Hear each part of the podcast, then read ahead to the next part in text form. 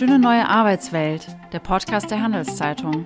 Wir werfen einen Blick auf die Wirtschaft von morgen, wie Technologien, neue Arbeitsformen und Denkweisen die Welt verändern. Mein Name ist Melanie Loos. Hallo und herzlich willkommen zu einer neuen Folge von Schöne neue Arbeitswelt. Mein Gast heute ist Raphael Gilgen, Future of Work Trend Scout von Vitra. Schön, dass wir heute sprechen, Raphael. Ja, hallo, herzlich willkommen. Normalerweise reist du um die Welt, besuchst jedes Jahr hunderte von Unternehmen, Universitäten und Startups. Seit einem Jahr hat sich da deine Arbeit radikal verändert. Wie arbeitest du denn zurzeit? Ja, ich habe heute ein Jubiläum. Ich hatte heute vor einem Jahr tatsächlich meinen letzten Flug von München nach Dublin. Ähm, und jetzt muss man eins sagen, ich habe in den Jahren davor so viel gesammelt.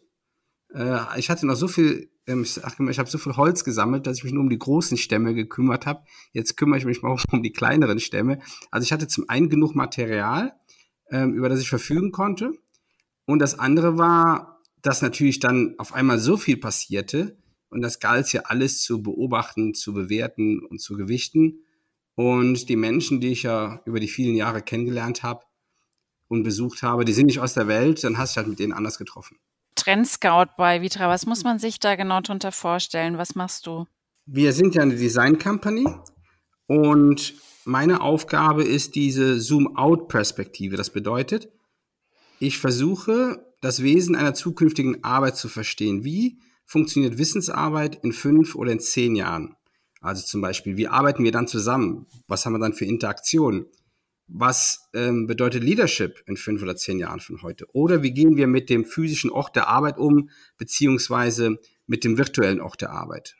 Und ich helfe quasi Vitra dabei oder unsere Partner und Kunden, äh, die Zukunft zu betreten und eine Art Wetterkarte zu bekommen, damit diese als Piloten bestmöglich fliegen können. Und was steht auf dieser Wetterkarte? Was sind die Trends von morgen? Da steht natürlich die ich habe die Wetterkarte ähm, immer so alle 18 Monate gebaut. Habe dann ähm, im Moment, jetzt mache ich die aktuell gerade die, die, das Work Panorama heißt das bei uns, das Work Panorama 2021. Die stärksten Thema im Work Panorama aktuell, das erste ist äh, Planet Centricity. Planet Centricity widmet sich dem ganzen Thema Nachhaltigkeit und Klimaschutz. Arbeit und Klimaschutz sind untrennbar miteinander verbunden bedeutet, ähm, vor Corona war einer der größten CO2-Emittenten unser Weg zur Arbeit und die Arbeit per se. Ja, auch die Gebäude, die aus Beton gebaut wurden, etc. pp. Und ähm, heute ist es so, dass es nicht mehr reicht, dass ein Unternehmen ausschließlich einen kommerziellen Layer hat, also kommerziell erfolgreich ist. Ein Unternehmen hat auch einen kulturellen oder einen gesellschaftlichen Auftrag, also einen kulturellen Layer oder einen gesellschaftlichen Auftrag. Und hier geht es darum, dass auf einmal Unternehmen begreifen, dass sie ein klares Mandat haben, etwas dafür zu tun, äh, für den aktiven Klimaschutz. Und es ist davon auszugehen, dass Unternehmen in fünf oder zehn Jahren daran bewertet werden, nicht nur an dem eigentlichen Wert der Marke, sondern auch, was dieses Unternehmen für einen Beitrag leistet ähm, zum Thema Foot oder Handprint auf dem, auf dem Planeten. Ein anderer Aspekt ist dieses, und jetzt kommen wir schon sehr nah, der, der, der Arbeit. Das ist das The Anywhere Ecosystem of Work. Wir haben festgestellt, dass wir unsere eigene Arbeit, also Routineaufgaben und die, die ich mit einem Computer machen kann, eigentlich von überall lösen können. Und auf einmal hat sich dieses Ökosystem geöffnet. Wir haben heute eine Auswahl zwischen unserem Arbeitsplatz zu Hause, dem Büro, wo wir hinfahren, aber auch dazwischen, wenn neue Coworking Spaces entstehen, Hotels bauen gerade Bereiche um, und auf einmal hat der Mitarbeiter in, im ländlichen, aber auch wie im urbanen Raum Auswahlmöglichkeiten. Die Arbeit doch zu machen, wo er glaubt oder wo sie glaubt, bestmöglichen Ort dazu zu finden. Das gab es in der Dimension in der Vergangenheit nicht. Vor Covid sind von Basel jeden Morgen Züge nonstop nach Zürich gefahren. Die waren vollgepackt. Und die Menschen sind in Zürich ausgestiegen, haben in der Regel dann zwei Drittel des Tages vor dem Computer verbracht. Jetzt haben wir festgestellt, das geht auch von zu Hause. Mhm. Ein anderer Aspekt hat mit dieser ganzen Veränderung zu tun. Wir haben gelernt, dass wir, wir wünschen uns eigentlich ein vorhersehbares Leben. Es gibt aber kein vorhersehbares Leben. Also müssen wir mit dem Unvorhersehbaren zurechtkommen. Ähm, man kann, wir, wir nennen es permanent Beta und ein bisschen kann man es beschreiben wie mit einer ambulanten Abteilung im Krankenhaus mit der Notfallaufnahme. Unternehmen müssen darin trainiert werden, zukünftig genau mit dieser Art der Veränderung ihres Geschäftsmodells klarzukommen. Heißt, wie äh, man, man muss den Raum dafür zur Verfügung stellen, dass man überhaupt so arbeiten kann. Also, dass du gar nicht weißt, äh, was passiert eigentlich morgen, was kriege ich auf meinen Tisch, mit wem arbeite ich an diesen Aufgabenstellungen. Das ist so ein Momentum und ein ganz starker Aspekt ist auch noch in dem Kontext, wir nennen es Learnability. Organisationen haben in Zukunft im hohen Maß eine Art ähm, Vermittlungs- und, und, und Lehraufgabe. Die Kolleginnen und Kollegen oder die Mitarbeiter von der alten Zeit in die neue Zeit zu führen. Und das, da reicht es nicht aus, dass man E-Learning anbietet, sondern man muss vielfältig die Anlagen und Fähigkeiten ähm, über die Grenzen der eigenen Unternehmung hinaus trainieren und das ist diese Learnability. Worin würdest du denn ähm, sagen, unterscheidet sich diese neue Arbeitswelt am stärksten von der alten? Auch in Bezug auf äh, Büros, Architektur. Ich habe äh, was ganz Interessantes gelesen äh, von dir äh, in der Vorbereitung. Äh, da hast du von der Architektur der Kontrolle ges äh, gesprochen. Vielleicht kannst du das ja, mal ein bisschen ausführen. Wir ich hatte ja, ich meine, die größte Dimension ist natürlich die Dimension dieses Pendeln oder Commuting, wie man sagt. Ich habe für Vitra in Summe 35 Länder besucht auf fünf Kontinenten. Die, der durchschnittliche Weg zur Arbeit betrug aufs ganze Jahr gerechnet, so auf der ganzen Welt in etwa sind es 13 Tage. In der Schweiz waren es gute acht. Ähm, und da waren wir kritiklos, das haben wir gar nicht hinterfragt, weil man von uns erwartet hat, zu einer bestimmten Uhrzeit an einem bestimmten Ort zu erscheinen. Und ähm, Architektur war natürlich in der Vergangenheit auch ein Medium der Kontrolle, weil es halt auf alten terroristischen Prinzipien aufbaute und die sich über viele Jahre nach wie vor etabliert hatte. Wenn man schaut, ähm, Hierarchie wurde immer noch, also bei uns bei Vitra schon lange nicht mehr, in Räumen abgebildet. Ähm, aber das ist die alte Welt, lass uns die mal vergessen. Mhm. So, die, die neue Welt basiert zum einen auf Freiheit. Freiheit der Wahlmöglichkeit, den perfekten Ort zu finden für diese Arbeit. Bedeutet aber auch, ein Teil meiner Arbeit ist genau an diesen physischen Orten und wir entdecken auf einmal diese virtuelle Welt der Arbeit. Es gibt über 1000 Remote Work Tools.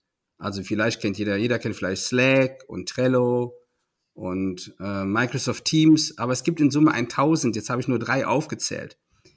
Und diese Tools ermöglichen es den Anwendern synchron mit anderen zeitgleich an Aufgabenstellungen zu arbeiten, was in der Vergangenheit so nicht möglich war. Übrigens auch hier, die alte Architektur der Arbeit war asynchron. Ein, also die war Ping und Pong. Man hatte keine Teilhabe, man hatte auch keine Sichtbarkeit und nicht diese erforderliche Transparenz. Ein anderer Aspekt ist, ähm, wir betreten jetzt alle für uns selber eine Phase der Außenweiterbildung oder der Umschulung. Vor uns liegt eine neue Zeit, ähm, in der wir neue Tools ausprobieren, anders miteinander arbeiten und dieses schwarze Loch, ich nenne es immer so, dieser Zukunft der Arbeit, mit der stärksten Anziehungskraft ist die Art und Weise, wie wir arbeiten werden, weil die sich komplett verändert. Wir sind in anderen Räumen, wir nutzen andere Tools und wir haben andere Möglichkeiten der Interaktion ähm, weit über Teams, Abteilungen oder Organisationen hinaus. Und welche Umgebung braucht es für dieses neue Arbeiten? Also welche Rolle spielt da zum Beispiel die Architektur? Die Architektur spielt eine wichtige Rolle. Ich möchte nur eins vorweggeben. Dieser Move gelingt nur, wenn Mitarbeiterinnen und Mitarbeiter in, diesen, in den Unternehmen psychologische Sicherheit genießen. Ich habe mir in all den Jahren, in den sechs Jahren, wo ich unterwegs war, immer die Frage gestellt, was unterscheidet erfolgreiche Unternehmen, die quasi an der Forefront sind oder diese Thought Leader von allen anderen Unternehmen? Und ich habe mal gedacht, zuerst naiv ist die Anzahl der Patente, Computer Power, I don't know. Nein, am Ende ist es ganz einfach, Mitarbeiter, die innerhalb ihrer Organisation in ihrem Tun psychologische Sicherheit genießen, sind die, die sich dann entfalten, einbringen. Diese psychologische Sicherheit lässt dann Vielfalt zu. Vielfalt lässt wieder einen ganz anderen Aspekt von Zugehörigkeit zu, dieses Thema Belonging. Daraus entstehen diverse Teams und darüber entsteht Erneuerung. Das mal vorweg. So, welche Bedeutung was meinst hat die du, ganz kurz, was meinst du mit psychologischer Sicherheit? Vielleicht kann ja, dass du einfach so, dass, dass mein Boss, wenn ich jetzt ähm, für Vitras neue Panorama mache oder ich bereite ähm, gemeinsam mit Accenture unsere Live-Formate vor, die wir streamen, dass er mir einfach die Freiheit gibt, darüber zu entscheiden, welche Teilnehmer ich zu dieser Session kuratiere, wie ich den Inhalt aufbaue. Und dass er mich darin bestätigt, das zu tun und in dem Moment, wo vielleicht mal was nicht so läuft, dass wir uns das gemeinsam anschauen und er vielleicht an der einen oder der anderen Stelle Hilfeleistung gibt oder eine Korrektur vornimmt. Fakt ist aber, dass ich in einem hohen Maß über die mir aufgetragene Aufgabe, aber auch darüber hinaus Entscheidungen treffen kann und Verantwortung übernehme. Und das ist, ähm, das ist eine Grundvoraussetzung. Natürlich haben das viele hm, Mitarbeiterinnen und Mitarbeiter nicht gelernt und auch Führungskräfte tun sich schwer. Die stellen sich nämlich dann die Frage, wofür bin ich dann überhaupt noch da? Und man spricht ja auch da über so eine Art äh, Followership, anstatt halt so eine Art Leadership. Also das Ergänzen zu deiner Frage. Mhm. Und die Architektur, ich meine, das merken wir ja alle. Die, ähm, wer sagte mir, heute hatte ich noch ein Telefonat. Ah ja, heute hatte ich ein Telefonat mit einer CEO von einer amerikanischen äh, Real Estate Beratung, die sagte zu mir, ja, wir hatten gestern ein Meeting, da haben wir ihr Panorama gesehen und sie glauben gar nicht, wie wir uns gefreut haben, dass wir dieses Meeting physisch gemacht haben, dass wir nochmal vor die Türe kamen. Also es war ja, es sah ja letztes Jahr im Sommer oder Herbst anders aus. Da hat der Mensch sich ja in dieser neuen Rolle des viel Zuhause-Seins ähm, einen anderen Lebensrhythmus geschaffen, ähm, hat das koordiniert und da wurde das Büro ja komplett in Frage gestellt zu dieser Zeit. Und das veränderte sich ja, weil man dann irgendwann festgestellt hat, es gibt Dinge, die kannst du mal eben alleine zu Hause nicht machen. Und es gibt auch eine Arbeit, die lässt sich eben nicht zu Hause einsperren. Ja, das ist, und, und das Hauptmedium dabei ist das Kollektiv. Also nicht ich alleine, sondern in dem Moment, wenn mehrere etwas tun, braucht es andere räumliche Möglichkeiten. Das, der zweite Aspekt, der darauf einzahlt, auf die Bedeutung der Architektur oder der Arbeitsarchitektur ist die Sehnsüchte des Menschen. Der Mensch hat zwei Sehnsüchte. Die eine Sehnsucht ist Teil etwas Größerem zu sein, einer Gemeinschaft. Hier kommt wieder das Thema Belonging dazu. Gemeinschaften basieren auf Rituale. Rituale sind das gemeinsame Frühstück, der Schnack äh, mit der Kaffeetasse am Kaffeeautomaten, die Zigarette am Balkon. Das sind so alles Rituale. Ähm, aber da gibt's noch mehr. Da gibt's ja Lernformate, die Rituale sind oder das Feiern eines Erfolgs. Dafür kommt man zusammen. Und der andere Aspekt ist, ist die Potenzialentfaltung. Menschen möchten ihre Potenziale entfalten. Und Potenziale entfaltet man dann, wenn man ähm, in einer Co-Kreation oder Kollaboration oder Teilhabe der Arbeit sich und andere entwickelt und dabei an neuen Aufgaben arbeitet. Und dazu ist ein Remote-Tool wie Miro oder Mural natürlich nur begrenzt möglich und dazu braucht es einen physischen Raum. Jetzt haben wir eigentlich schon zwei wunderbare Modus operandi gefunden, wo man sagen könnte, hey, lass uns doch mal unter dieser Perspektive die zukünftige Architektur der Arbeit betrachten. Und das habt ihr gemacht? Oder das machst du äh, wahrscheinlich. Was, welche Erkenntnisse Natürlich, hast du da bisher meine, gewonnen, das, oder? Ja. Bei Vitra ging es nie darum, kritiklos das anzudienen, was ein Kunde möchte. Wir haben uns immer die Frage erstellt nach der Erneuerung, nach der Erneuerung von Unternehmen und Organisationen. Und ähm, wer uns ja schon mal besucht hat auf dem Campus oder in Biersfelden im Headquarter, der hat ja gespürt, welche räumliche Qualität, also von welcher besonderen räumlichen Qualität unsere Arbeitsarchitektur ist. Und natürlich haben wir uns dann irgendwann die Frage gestellt, relativ schnell sogar, was bedeutet das für die Architektur der Arbeit? Und jetzt kann man eins sagen, es gibt im Büro eine neue Dynamik. Auf der einen Seite gibt es eine größere Bedeutung gesellschaftlich für das Thema der Wissensarbeit. Die Wissensarbeit hat durch Covid eine andere Qualität erfahren.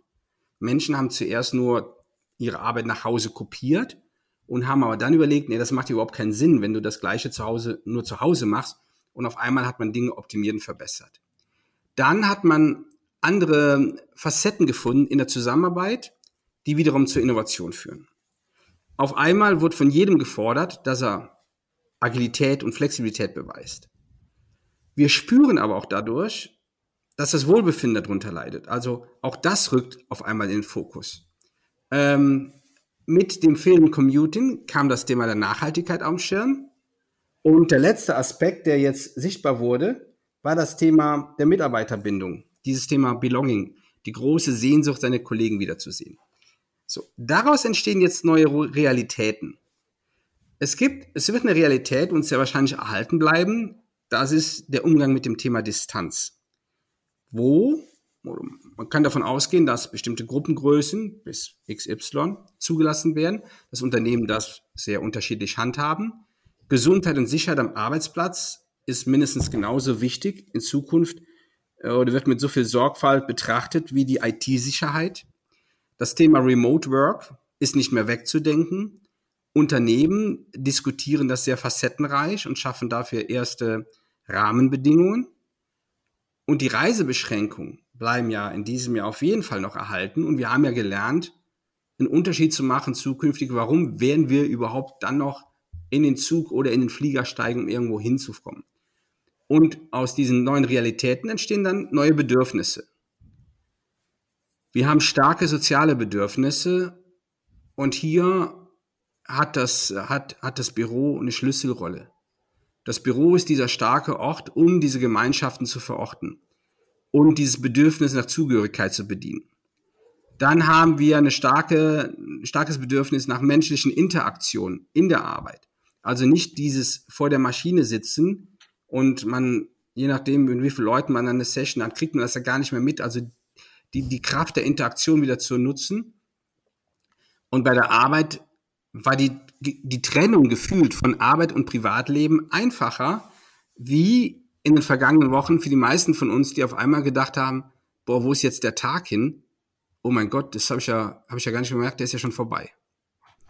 Kennst du denn oder gibt es Beispiele vielleicht auch von, von Projekt, Büroprojekten äh, in den letzten Jahren, äh, die du als besonders innovativ oder die besonders diesen neuen Anforderungen, die sich jetzt natürlich auch durch Covid äh, vielleicht nochmal verändert oder auch äh, akzentuiert haben, ähm, zeigen, die dem Rechnung tragen? Ja, man, man konnte generell, also man, man kann generell sagen, dass die, die Arbeitsarchitektur in der letzten Dekade der 2010er Jahre, also das, was dann in Betrieb genommen wurde, wie zum Beispiel der wunderschöne Alnatura Campus äh, vor den Toren der Stadt Darmstadt, dass die auf viele gesellschaftliche Bewegungen einzahlten. Also zum Beispiel diese Arbeitsarchitektur, die in den 2010er Jahren fertig wurde, war immer, stand immer im Kontext des kulturellen Frameworks.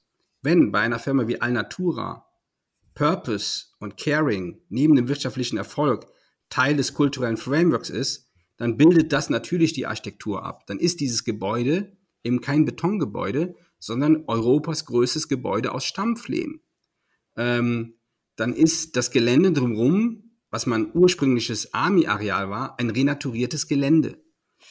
Oder wenn zum Beispiel andere Unternehmen, die ähm, wie der Adidas Campus, die World of Sport wurde 19 fertig, dann sieht man natürlich, dass auch dieses Thema Enjoyment spürt man unmittelbar, wenn man diesen Campus betritt, weil man überall die Möglichkeit hat, Teamsport oder Einzelsport zu machen oder auch ähm, äh, die Gamification, das Gamification-Thema von Sport abbildbar ist. Also das war eigentlich schon ganz gut.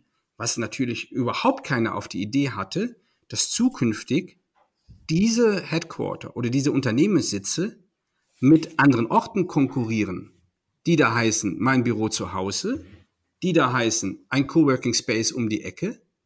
Und das hatte natürlich keiner auf dem Radar. Ja? Und mhm. dem müssen sich die jetzt alle stellen und in eine Art, ich will nicht sagen, Überarbeitung gehen. Aber hier geht es darum, das Thema nochmal neu zu programmieren. Und, und wie kann man darauf, was wäre darauf die Antwort, wenn man, wenn das Büro in Konkurrenz zu diesen anderen Orten tritt? Ja, das, das fängt damit an, das ist ein sehr guter Aspekt. Die Frage zielt auf einen wesentlichen Aspekt hin, mal zu hinterfragen, wie funktioniert Arbeit eigentlich? Vitra organisiert jetzt am 11. März findet eine, die, die nächste Vitra Session statt. Wir hatten ja im Oktober den Summit, der war sehr umfangreich, über zwei Tage. Die Session dauert 90 Minuten und die Session widmet sich diesem Thema Distributed Work. Also welche Verhaltensweisen gibt es eigentlich zukünftig bei Mitarbeitern in ihren Arbeitsprofilen und was bedeutet das für die Orte? So. Einer, der so ist wie ich, der quasi fully äh, remote arbeitet, also der schon immer von zu Hause arbeitet ist, ist natürlich einer, der ganz anders arbeitet, wie jetzt einer, der bei uns an der Microstation sitzen müsste und müsste jeden Tag nach Biersfelden in die Entwicklung. Und, und so fängt es eigentlich mal an, die Mitarbeiter zu betrachten und zu überlegen, was sind deren beste Orte der Arbeit. Und wenn man das mal begreift, kann man dieses Thema How We Work ganz neu orchestrieren. Und dann wird man feststellen, dass das zukünftige Ökosystem einer Arbeit, was ein Unternehmen den Mitarbeitern zur Verfügung stellt, zu Hause anfängt, im Headquarter, Campus oder Unternehmenssitz endet, dazwischen vielleicht noch Facetten hat, ja, dass man einen Vertrag macht äh, in der Schweiz mit dem Impact Hub, dass ein Mitarbeiter immer in den Impact Hub gehen kann oder wie in Luzern in die Spinnerei, in diesen Coworking Space. Und dann betrachtet man Arbeit anders. Und jetzt wird es spannend.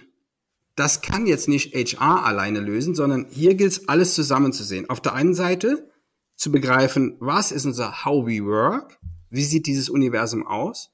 Auf der zweiten Ebene, was bedeutet das für How We Lead? Wie führen wir dann die unterschiedlichen Menschen?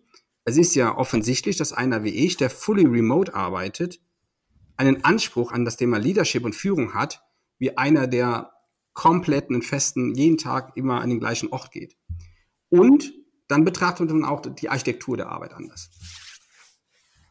Du hast jetzt äh, ein paar von diesen beispielhaften Projekten äh, angesprochen es entstehen ja bei vielen Unternehmen, also äh, Unternehmen bauen äh, gerade neue Hauptsitze. Man denke an Amazon zum Beispiel. Jetzt mit dieser riesengroßen Veränderung und gerade Tech-Unternehmen sind ja auch äh, vorangegangen und haben gesagt, also sie werden über Jahre vielleicht Mitarbeiter nicht mehr zurück ins Büro holen.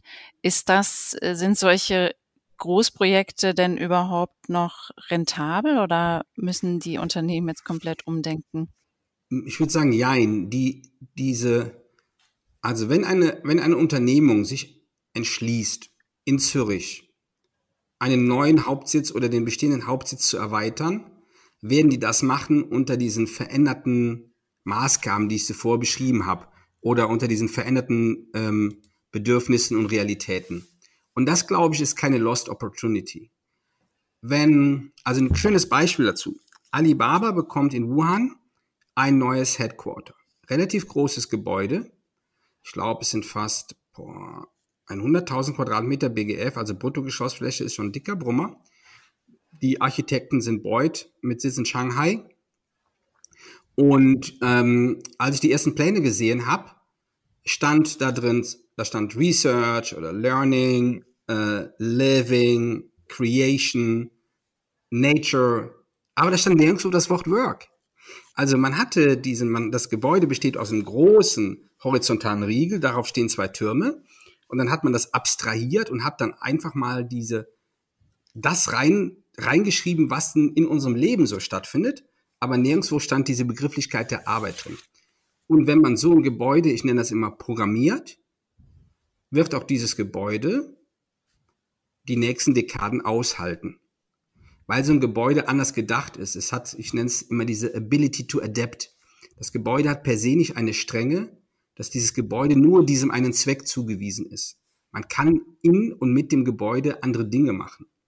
Von den räumlichen Proportionen, wie halt das Thema der Haustechnik geplant ist, von der Zugänglichkeit.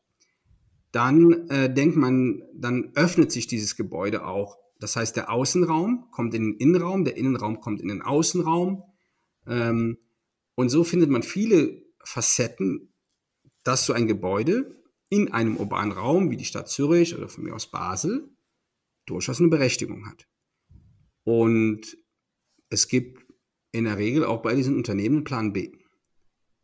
Du hast, äh, hast erzählt, 35 Länder hast du besucht. Ähm, wie sieht es eigentlich aus? Gibt es kulturelle Unterschiede in Bezug auf den Anspruch auf einen, auf den Arbeitsplatz oder wie Büros gestaltet werden?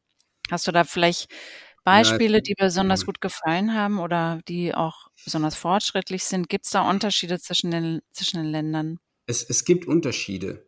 Ähm, die Frage ist immer die, die Herkunft der Stadt. Also was ist die Domain der Stadt? Also zum Beispiel, es gibt Städte, die gelten als die Knowledge Capitals. Zu diesen Knowledge Capitals gehören Städte wie Singapur, wo man eine große Anzahl an erstklassigen Universitäten hat.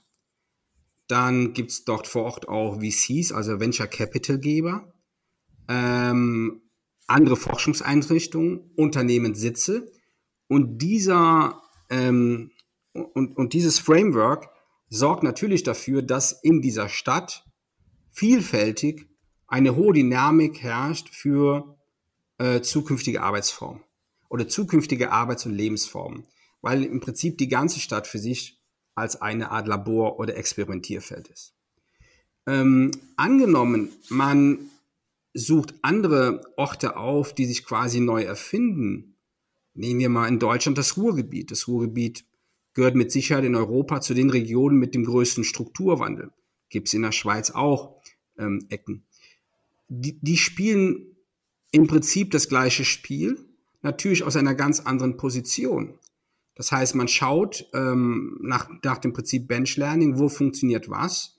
Ähm, und, und auf einmal entstehen Cluster aus Universitäten, äh, aus städtischen Initiativen wie von der Wirtschaftsförderung. Dann gibt es auf einmal Unternehmer, die das Ruhrgebiet für sich entdecken und sagen, hier gibt es noch Platz, hier kann man auch noch Familien ansiedeln, weil auch das, das geht ja immer damit einher, wo gibt es überhaupt noch, wie viel Wohnraum, wofür? Und, und das ist zukünftig ein ganz anderer Faktor. Auf der einen Seite könnte, spielt das Homeoffice eine große Rolle und das wird sich nicht jeder leisten können in der Miete. Ähm, in der Schweiz sind ja die Preise auf dem Land letztes Jahr, glaube ich, habe ich gelesen, um 22 Prozent gestiegen. Ähm, und, und, und jetzt wird das auf einmal sehr facettenreich, ja. Und jetzt kommt alles zusammen. Jetzt muss man es wirklich als gesamthaftes Ökosystem betrachten und sagen, okay, wo siedelst du die Firma an? Welche Mitarbeiter findest du da?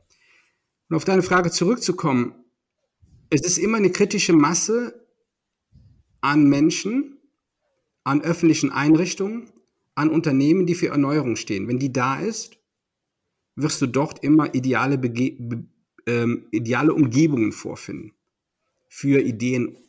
Aber es sind nicht speziell Länder. Man findet in jedem Land, in China, in Deutschland, in der Schweiz, aber auch in den USA, sehr gute Beispiele und sehr schlechte Beispiele. Was wäre denn für dich dein persönlicher Traumarbeitsplatz? Ja, mein Traumarbeitsplatz, das sage ich immer wieder, wäre die ISS. Jeden Tag umkreist. Und dann sagen die Leute, okay, Rafa, und warum die ISS? Das ist doch so eng. Zum einen ist die ISS der größte Möglichkeitsraum. Dieser Raum bietet Menschen, die ein bisschen erfinden und basteln wollen, den größtmöglichen Spielraum. Dort kann man allerlei Experimente machen, die man sich vorstellt. Und durch die Schwerelosigkeit gibt es eben kein Unten, kein Oben, da gibt es immer nur Flächen, die man aktivieren kann. Da hat ja jede Fläche irgendwie einen Nutzen.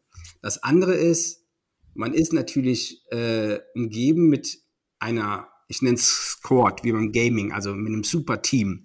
Das ist, das basiert natürlich auf Vielfalt, also es sind Frauen und Männer, ähm, die alle unterschiedliche Backgrounds haben im Sinne der Forschung und der Ausbildung. Perfekter Match. Und das dritte ist, man hat eine wunderbare Aussicht auf einen, immer auf einen Ausschnitt unserer Erdkugel. Also das wäre natürlich mein perfekter Arbeitsplatz. Mhm. Mit dem schönen Bild zum Abschluss sage ich herzlichen Dank, Raphael Gielgen, für das interessante Gespräch. Sie hörten den Podcast der Handelszeitung. Wir freuen uns auf Ihr Feedback an podcast.handelszeitung.ch. Danke fürs Zuhören und bis zur nächsten Folge.